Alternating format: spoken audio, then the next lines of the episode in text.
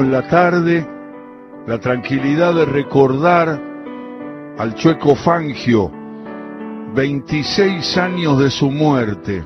El 17 de julio del 95 murió en Buenos Aires el Chueco, múltiple campeón de automovilismo.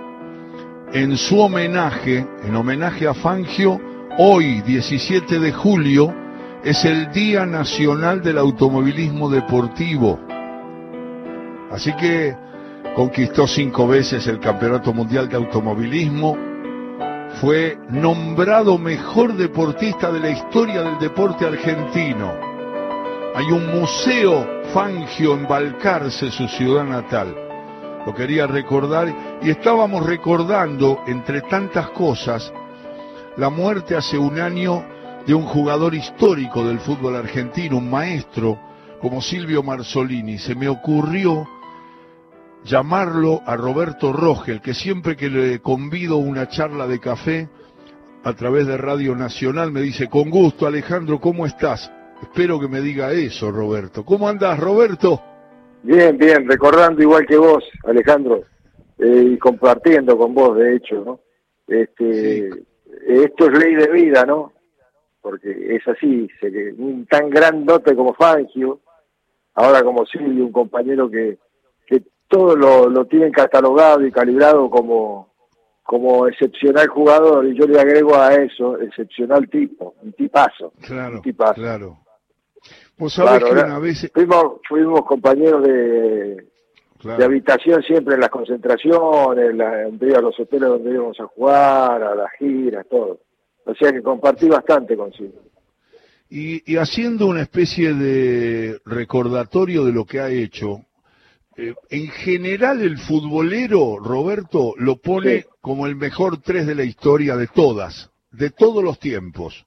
Y lógico, porque hay, hay, un hecho, hay un hecho que lo, lo clarifica todo por si tienen duda. Él fue con la selección argentina a dos mundiales, el de, el de Inglaterra y el de Chile, y, y fue nominado el mejor tres del mundo en esos dos torneos. Claro, y además yo estaba recordando, ¿no? Claro, claro. Yo estaba recordando, Roberto, estoy charlando con Roberto Rogel de Marzolini, que hace un año se fue para vivir en el recuerdo de todos los futboleros. Además, tiene una condición, Silvio. Por más que está identificado con Boca, es un es una especie de tres de todos, es un jugador de todos, ¿no? Exacto, sí, sí. Muy, muy, muy, muy lo que estás diciendo está muy claro y muy muy arraigado en todo en todo el futbolero de, años, ¿no? Y estaba pensando, Roberto, charlando con vos, con Rogel de Marzolini, que tuvo que enfrentar a Cubilla, a Bernao, a Corbata, lo tuvo que marcar alguna vez. Y, y, y después, si vamos al plano internacional, se las tuvo que ver con Garrincha y vos, que fuiste mucho tiempo compañero, sabés de la capacidad de esos eh, punteros y Marzolini ganaba esos duelos con una calidad, con una tranquilidad, con un don de marca y con una salida que no sé si la has visto en muchos jugadores. No, tenía una, una capacidad técnica eh, enorme, enorme, ¿no? Y aparte de eso, era un jugador firme, fuerte, la gente no, no era de, esos de bilucha, así que jugaba bien, digamos, ¿no? No era un jugador fuerte, físicamente, físicamente ah, tan alto como yo, un 83, este, no, no. Era un jugador que físicamente eh, no parecía, pero cuando jugaba eh, tenía una calidad, una capacidad técnica extraordinaria. Una cosa más personal, Roberto, te, hablo de tu historia como futbolista y como seis. Eh, ¿Te costaban los delanteros que cabeceaban bien? Porque estaba recordando algunos delanteros que tuviste que marcar en la época. Y algunos, por ejemplo, no sé si lo marcaste a Rafo, pero Rafo era un especialista y además tenía un cabezazo que parecía un remate con el pie. El toro una cabeza bien grande, ¿no? pero era bravo, porque era petizo, pero saltaba bien y cabeceaba muy fuerte. Sí, sí. Sí, sí, la verdad, sí, lo, me tocó marcarlo varias veces. Un jugador difícil, era difícil, había que estar muy atento. A lo mejor este eh, las cualidades técnicas no, no, no decían todo lo peligroso que eran. Qué bueno, qué buena definición, me gustó mucho, claro, porque a lo mejor no era un tipo que se destacaba por la habilidad, pero era un tipo maniero que se las rebuscaba para cabecear o para acomodarse para poder definir, o sea que lo marcaste muy bien con el peligro que significaba cuando avanzaba. ¿Marcaste otros delanteros de buen cabezazo o no te costaban tanto? Porque vos ibas bien de arriba, ¿o no? Sí, sí, tuve la suerte. Aparte tenía el complemento de Silvio siempre, ¿eh? Silvio siempre iba bien arriba también, ¿eh? Lo que pasa es que yo era un poquito más caradura y me iba a veces al ataque y a cabecear a la vereda enfrente, ¿no?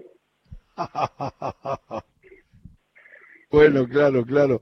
Eso, eso pasaba en el... Bueno, quiero que le recuerdes a la gente, a la que no escuchó la nota anterior, que le digas ese orgullo que llevas, querido Roberto Rogel, cuando Di Stefano dijo que con vos iba a cualquier lado. Esa, ese, ese, es una especie de medalla personal que vos llevas en el fútbol, ¿no? Exacto, sí, es una satisfacción enorme, la, la mayor satisfacción, como te había dicho, y este porque claro, a, las generaciones nuevas no, no, no, no, si le hablé de Di Stefano, no, no, es lo mismo que le hablé de, de o pero hay que, después vino Pelé, después vino Diego, ahora tenemos a Messi, gracias a Dios hemos tenido mayor, eh, hay mayoritario el, número de destacados mundialmente, Di eh, Maradona, Messi, este, más que, eh, que, otros este, baluartes de, que han tenido otros países, ¿no?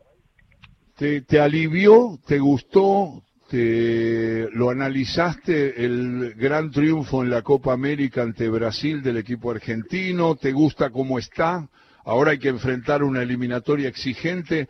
Vos sabés bien de eso, que, que nadie te regala nada en estos tiempos, pero, pero ¿cómo evalúas la victoria de Argentina? Bueno, yo la evalúo que es buena, pero con, con la tendencia ahora, digamos, después de lograr el, el, el título de, de, un compromiso con la super, superarse día a día, ¿no? En, lo individual y en lo colectivo. Estamos este, actualizados en, todos los en todos los pormenores que tiene el fútbol ahora y todo, y, creo que está condicionado a que se supere. Es la, ahora en la selección el, punto a seguir o el peldaño a seguir es la superación individual y colectiva para, para poder eh, aspirar a algo como es un campeonato mundial. Roberto Rogel es quien está hablando. Eh, Roberto, y además lo que alguna vez me dijo Maradona, que las eliminatorias, si vos no asegurás una victoria, te aseguran, te sacan, porque todos juegan la gran chance de jugar una Copa del Mundo. Entonces se hacen cada vez más difíciles y los rivales sudamericanos no son como antes que vos ibas a Venezuela, a Ecuador y te hacías patrón. Ahora podés perder con cualquiera, tenés que tener mucho cuidado en todo. ¿Ves lo mismo o te parece una visión exagerada? No, no, no es exagerada, veo lo mismo y veo lo veo lo mismo porque yo siempre vi lo mismo, vi eh, que los partidos se ganan cuando terminan, ¿eh? No, no antes, no antes, ¿eh? Se gana cuando termina y cuando terminó el partido ganaste, entonces sí, está, está, bien realizado el trabajo, pero este para lograr eso hay que tener mentalmente una, una superación permanente y físicamente y técnicamente y todo. Siempre hay, hay una exigencia más, hay una exigencia más, ¿viste? Se hace cada vez más, más difícil. Es Roberto Rogel. Roberto, una vez en una charla me dijiste, suponete que un jugador de fútbol es un 3, ¿no? Un 3 en el sentido no del puesto, sino que tres, cuatro, y me dijiste una cosa que me quedó grabada y me la mencionó mucha gente, porque dijiste, y me gustaría que lo repitieras o lo ampliaras, me dijiste, si sos tres puntos, cuatro puntos, sé tres puntos, cuatro puntos, mejorando cada día, incorporando más y poniéndole toda la onda a esos tres puntos que van a ir para arriba. No te quedes en los tres, cuatro puntos y las deficiencias que tenés, porque ahí te pasan por encima. ¿Es así? Es así, es así. Yo pienso de que eh, uno tiene que como el fútbol, esto todo lo vamos a aclarar porque la base de todo es, que el fútbol es un equipo, ¿no? Es un equipo. ¿Existen las grandes individualidades? Sí, pero es un equipo. ¿eh? La individualidad sola no puede jugar contra 11. Entonces, es un equipo. Entonces, si a vos te toca hacer el, turno de hacer el tercero, el cuarto, el quinto, del escalofón, digamos, del equipo, no importa. Vos tenés que preocuparte por mejorar esa exclusividad que tenés vos, porque si estás jugando vos de titular con, con, ese, con esa exclusividad, tenés que mejorarla y dar todo para perfeccionar cada día más. En, el, en los momentos más difíciles, Rogel, de tu trayectoria, porque tuviste momentos de grandes alegrías, pero siempre el futbolista se encuentra, claro, con las risas y las lágrimas en la vida. Eh, ¿cómo, ¿Cómo eras para recibir como entrenador incluso y como jugador, o a lo mejor eran distintos como entrenador o como jugador, cómo te recuperabas, cómo te rehacías, dónde te parabas para poder salir de una gran derrota o de un camino que se ponía muy espeso, dirigiste muchos equipos, eh, me gustaría saber cómo trabajabas eso en lo personal y con el grupo de jugadores. Yo siempre dije a todo el mundo que hay que ser realista, que cuando uno está frente al espejo hay que contarse la verdad, no hay que conformarse, ni a favor ni en contra. Hay que ser justo, pero hay que decirse la verdad. Entonces, si había que arreglar algo, hay que arreglarlo. Y si había que disfrutar algo, se disfruta. Qué bueno. Eh, ¿Siempre recordás a Mendoza, a Godoy Cruz, donde naciste? ¿Has vuelto? ¿Te gusta mucho? ¿Tenés familia? ¿Tenés recuerdos? ¿Cómo es eso, Roberto? Sí, el recuerdo siempre existe, la presencia de la familia también, gracias a Dios. Este, y en eh, Mendoza, futbolísticamente yo vivía eh, vivía jugando en el potrero y, nací, digamos, tuve la suerte de, muy joven darme la posibilidad de jugar, por ejemplo, al lado de un grande del fútbol como era de Otague, cuando yo jugaba en gimnasia. Uy, este, el Víctor. Yo tuve suerte, jugaba jugaba al lado mío, este, o yo jugaba al lado de él, mejor dicho, vamos a poner la cosa en su lugar, de Videla, el papá del Panza Videla, el 10 de Argentino Junior cuando salió campeón eh, del mundo. Entonces, este, son todos recuerdos y, sirven mucho para analizarse uno de, de que, de que la suerte de haber tenido, eh, como hoy, el, eh, que recordamos a, a Silvio, este, un compañero de ese nivel, ¿eh? no tanto futbolístico en este sentido, pero también a nivel humano, en, el apoyo, en el, en el, en el, en el, apoyarte, en el, cuando te veían flojo, a lo mejor que eras jovencito, ahí te, te, pegaban un grito y todo te hacían reaccionar. Jugué con el negro Antonio, un, ocho, en, que era había sido estudiante, jugué en, en, en gimnasia, cuando yo debuté con 18 años en La Plata este, Él tenía 40, 40, y yo tenía 18. Entonces se te acercaba y te apoyaba, te hablaban bien, Marinovich, los hermanos Bayo, después en Boca para que hablar todo, ¿no? Y, en el fútbol, inclusive en el extranjero, en el extranjero, que las dos veces que me tocó actuar, este, logré campeonatos. Entonces, esas son cosas que, que ayudan mucho, tener un compañero que también te, te, te ponga el hombro en determinados momentos. De los técnicos, Rogel, que tuviste, siempre te acordás de Di Stefano, pero tuviste varios técnicos, ¿no? Sí, sí, sí, sí. Sí, tuve varios. Nombralos, ¿sabes? Ah, este, ¿Sabés quién me hizo debutar en primera a mí en La Plata? A ver. Rubén Bravo, Rubén Bravo, un 9 que tenía Racing, cabeceaba muy bien, se ponía a jugar al tenis al tenis y fútbol con nosotros y las pelotas de cabeza las ponía en la, contra la línea, era una cosa enorme, era una cosa enorme y era un señor grande, ¿no? Qué grande, qué grande. Así que tuviste ese, ese eh, en el debut, el técnico en gimnasia era Rubén Bravo.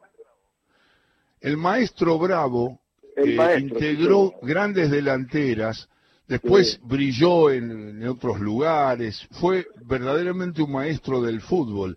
Y la verdad que mirá qué increíble que puedas nombrar a un hombre como Bravo. Sí, sí, el cabezazo se, se sabe, por supuesto que yo no lo vi jugar, pero, pero sé de sus condiciones. Era un jugador con maestría, jugaba con una sabiduría impresionante. Exacto. ¿Y, a quién más tuviste, Roberto? Y bueno, yo llegué este, a, Boca después con Adolfo Pedernera. otro maestro, ¿no? Otro maestro, otro grande. Aparte, consejeros. yo siempre dije que la, uno la suerte de haber tenido ese, tipo de, de, personas eh, al lado de uno donde este ah, no solo a veces te llamaban la atención cuando se necesitaba en, un tono fuerte, pero también se te arrimaban a vos y te hablaban con tono paternal cuando era necesario, ¿entendés? Eh, manejaban muy bien, manejaban muy bien la, los grupos y con una con una excelencia de, verdades, ¿entendés? Con, una, con un catálogo de verdades. Entonces uno este, enseguida entraba en línea, ¿no? Cuando a Rogel le preguntan, cuando te preguntan, Roberto, eh, de los jugadores de todas las épocas, de lo que viste, de lo que te contaron, de lo que vos pudiste sacar en video, de lo que enfrentaste, de los que acompañaste, eh, cuando haces un balance, ¿ves un jugador en la historia del fútbol? Si lo tenés que pensar, te dejo pensarlo y si no querés contestar también, se la pregunto a todos. ¿Has visto, sentís que hay un jugador que esté por encima de Maradona? Mira, yo catalogo a todos, a todos eh, el, nivel de Maradona, lo catalogo ahora a Messi, lo, a Pelé, que también lo, me tocó marcarlo. ¿Lo pones este, ahí? A Kreis, a Alfredo Di Stefano, obvio. Este, entonces yo pienso de que son, eh, son han sido algo especial para el fútbol y, han sido eh, en suerte este, que de una manera u otra uno ha tenido la suerte de, verlos a, a Stefano, este, sobre todo este, por, por, películas o, por, por videos y esas cosas, ¿no? Que no lo terminamos de hablar personalmente. Pero mirá, casualmente de Silvio, te voy a, con, te voy a te voy a contar de Estefano y de Silvio. A ver. Un día viene Silvio desde haber salido de gira por la, con la selección y cuando llegan, ¿qué hace Silvio? Hola, ahora, ¿qué hace? ¿Y cómo te fue? ¿Sabe qué me dijo de entrada? Ese Tarol, ese Di Stefano, dice, es así la expresión de la expresión con, con, con respeto, digamos, es un hijo de puta. ¿Cómo? ¿Cómo? Dice, llegamos casi a la línea del gol. ¿Quién salva la pelota? La salva Di Stefano, entrega a Pirel. Llegan al centro en la misma jugada que nace en esa, ahí en ese rechazo. Viene el centro de, al, área nuestra y ¿quién hace el gol? Di Stefano. yo lo miro, ¿cómo? Sí, sí, salvó el gol en el arco de él, hizo el gol en el arco nuestro, en la jugada, la misma jugada. Eso me lo dijo Silvio Marzolini después de venir de, un, de, una, de, una, gira con la selección. Qué va. Es así. Era así. Además dicen que Di Stefano era de toda la cancha, con todo el esfuerzo y con toda la personalidad que dejó. Porque si vos, esta pregunta que yo te hice a vos, la hago en Europa, me encuentro con la respuesta que es Di Stefano, es lo que piensa Enrique Macaya Márquez, que Di Stefano fue el más grande de todos, o sea, que hay sectores, y como dijiste muy bien, hay momentos donde uno tiene que saber que esos jugadores aportaron algo diferente, algo distinto que los destacaba de todos los demás. Bueno, vos, vos has tenido que enfrentar con las dificultades a los muy buenos volantes que, se, que, que, vivieron y que jugaron en el momento que vos jugabas en Argentina. Más allá de las rivalidades, había que marcarlo, Alonso, ¿eh? Ah, Porque... Ah, no, claro, no, jugadores de, de, de, un calibre técnico impresionante. Este, bueno, y, si vos cómo te la arreglabas, yo entraba, a veces ganaba, a veces perdía, ¿viste? Era así, el fútbol es así. Es eso, es eso y no hay que, no hay que, no hay que caerse porque uno en algún momento tiene las dificultades del caso, pero me, me, me acuerdo siempre que, que el, el, conejo Tarantini cuenta que cuando vos ya estabas cerca del retiro y él estaba arrancando, tuvieron que padecer a Cucurucho Santa María. Y, y, bueno, en esa anécdota tan graciosa que él cuenta, que dice no fue mal porque, porque eh, cuando ustedes lo esperaban que te iba a encarar a vos, tiró el centro y le hizo el gol justamente un jugador que tuviste que marcar, que seguramente padeciste y que se murió la semana pasada, que es el mono Alfredo Berti, ¿no? Exacto, exacto, exacto. Eran delanteros, delanteros que tenían mucha respuesta técnica, por eso hablo de, algunos te critican que iba fuerte. Bueno, iba fuerte también con jugadores que tenían una técnica muy particular, porque Oberti no era un 9 que hacía goles nada más, ¿no? No, jugaba bien, jugaba bien. Se tiraba atrás, era de los 9 que se tiraba atrás en ese entonces, se decía. ¿Qué te convenía, Roberto, a vos como marcador? ¿Que fueran, que se, eh, que salieran de la Troya o que estuvieran siempre adentro? ¿Con quiénes te iba mejor? Sí, con los que se quedaban en la Troya, porque tenían menos movilidad, que es lo que se impone ahora en el fútbol actual, la movilidad, ¿no? Este, entonces, teniendo medio movilidad, uno lo tenía siempre más cerca, más controlado, ¿no? Este, el jugador que se te tiraba atrás era más complejo, te sacaba, a veces podías anticiparlo y toda esa cosa, pero a veces te sacaba y te hacía bailar un bal por medio de la cancha, ¿viste? Claro, claro, claro, los jugadores técnicos, porque te tocó una época de muchos 10 de calidad, de muchos 9 que también jugaban, digamos, y se asociaban con los otros volantes, y eso para el para el 6, para el 2, hasta para Silvio, más allá de tener que marcar más a los a los wins que han ido cerrándose no hay tantos como había en ese momento, pero yo nombré Cubilla, Bernao, eran una dificultad para marcarlos. Claro, claro que sí. Silvio, eh, Silvio siempre salía con elegancia. para el equipo. Exactamente, y Silvio, por eso te llamé para evocarlo.